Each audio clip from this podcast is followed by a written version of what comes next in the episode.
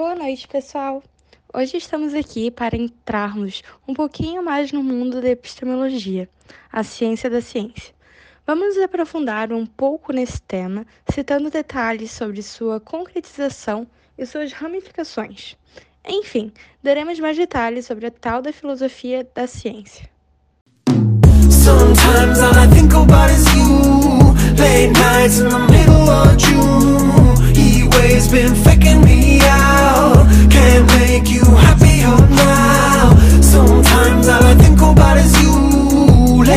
nights in the middle of June Heat waves been faking me out make you happier now O que é a epistemologia?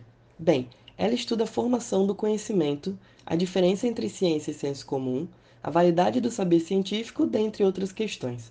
Epistemologia é o nome dado ao estudo do conhecimento e suas formas. Tenta descobrir como o conhecimento é adquirido pelas pessoas a partir dos princípios da crença, verdade e justificativa. Atualmente é compreendida como a teoria do conhecimento e é um termo estabelecido pelo filósofo escocês especializado em metafísica, James Frederick Ferrier, em 1856. A oposição crítica entre o empirismo e o racionalismo deu origem à epistemologia. O estudo sobre o conhecimento apoia-se nas teorias de filósofos como Platão, Sócrates, Aristóteles, Thomas Kuhn, Karl Popper, dentre outros questionadores da época. Cada um deles criou um método com base em seus pontos de vista para explicar os seus pensamentos. A epistemologia possui diversas vertentes e correntes, caminhos diferentes que diversos estudiosos trilharam e as principais são: Epistemologia genética de Piaget, a principal. Esse campo se organiza tanto nas ciências naturais quanto nas humanas. Organiza o saber de modo progressivo e lógico, em um debate que acumula saberes. Epistemologia histórica de Bachelard o filósofo defende que um olhar histórico deve pautar a ciência. Assim, o debate sobre os métodos científicos devem atender não apenas a critérios técnicos de pesquisa, mas também filosóficos. Epistemologia arqueológica de Foucault. O filósofo acreditava que a ciência é um saber-poder. Ela própria e o pesquisador são historicamente construídos. Por isso, compreender o pensamento que articula esse arranjo é o desafio da arqueologia do saber. Epistemologia racionalista crítica de Popper. Para ele, um conhecimento científico pode ser falseado. Assim, a ciência avança com a proposição de afirmações que ganham status científico, até que outros enunciados expliquem melhor a realidade. Epistemologia crítica de Habermas. O filósofo se preocupa com as relações de saber-poder de quem faz ciência isso passa pelo papel que os cientistas e técnicos cumprem na produção do conhecimento. Para a epistemologia, o conhecimento é entendido como um conjunto de crenças, sendo necessário compreender as suas razões.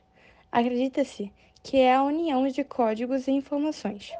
Assim, o conhecimento, segundo a epistemologia, pode ser classificado em científico, análises baseadas em provas intelectual, raciocínio, o pensamento do ser humano.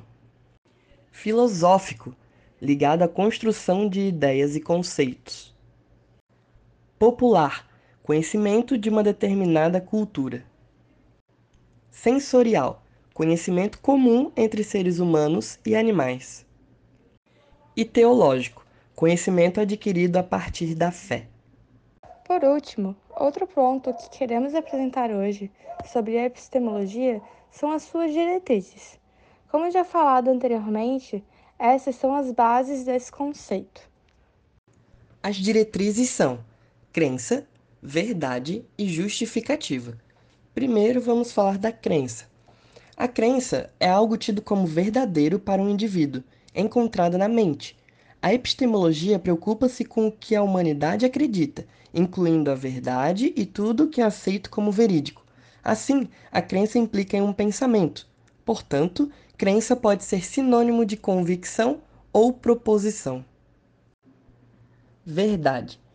Definir a verdade é algo complexo, visto que é inerente à percepção e vivência de cada pessoa. O que pode ser verdade para uma comunidade, já para outra pode não fazer muito sentido.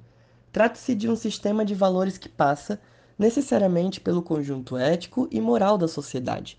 Para o filósofo Husserl, por exemplo, uma verdade se dá através dos fenômenos que são observáveis, perceptíveis e sensíveis.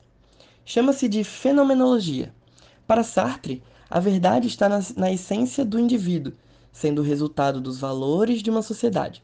Já para Foucault, uma verdade precisa ser livre, não podendo estar vinculada a uma institucionalização, porque desta forma será manipulada, gerando constrangimentos e formas de comportamento. E para Nietzsche, a verdade simplesmente não existe.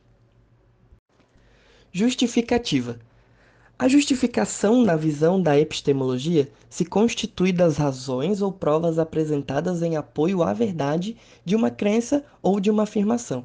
Portanto, defende que precisa se compreender as razões de uma crença e se tais razões têm um fundamento lógico. E é só isso por hoje, pessoal.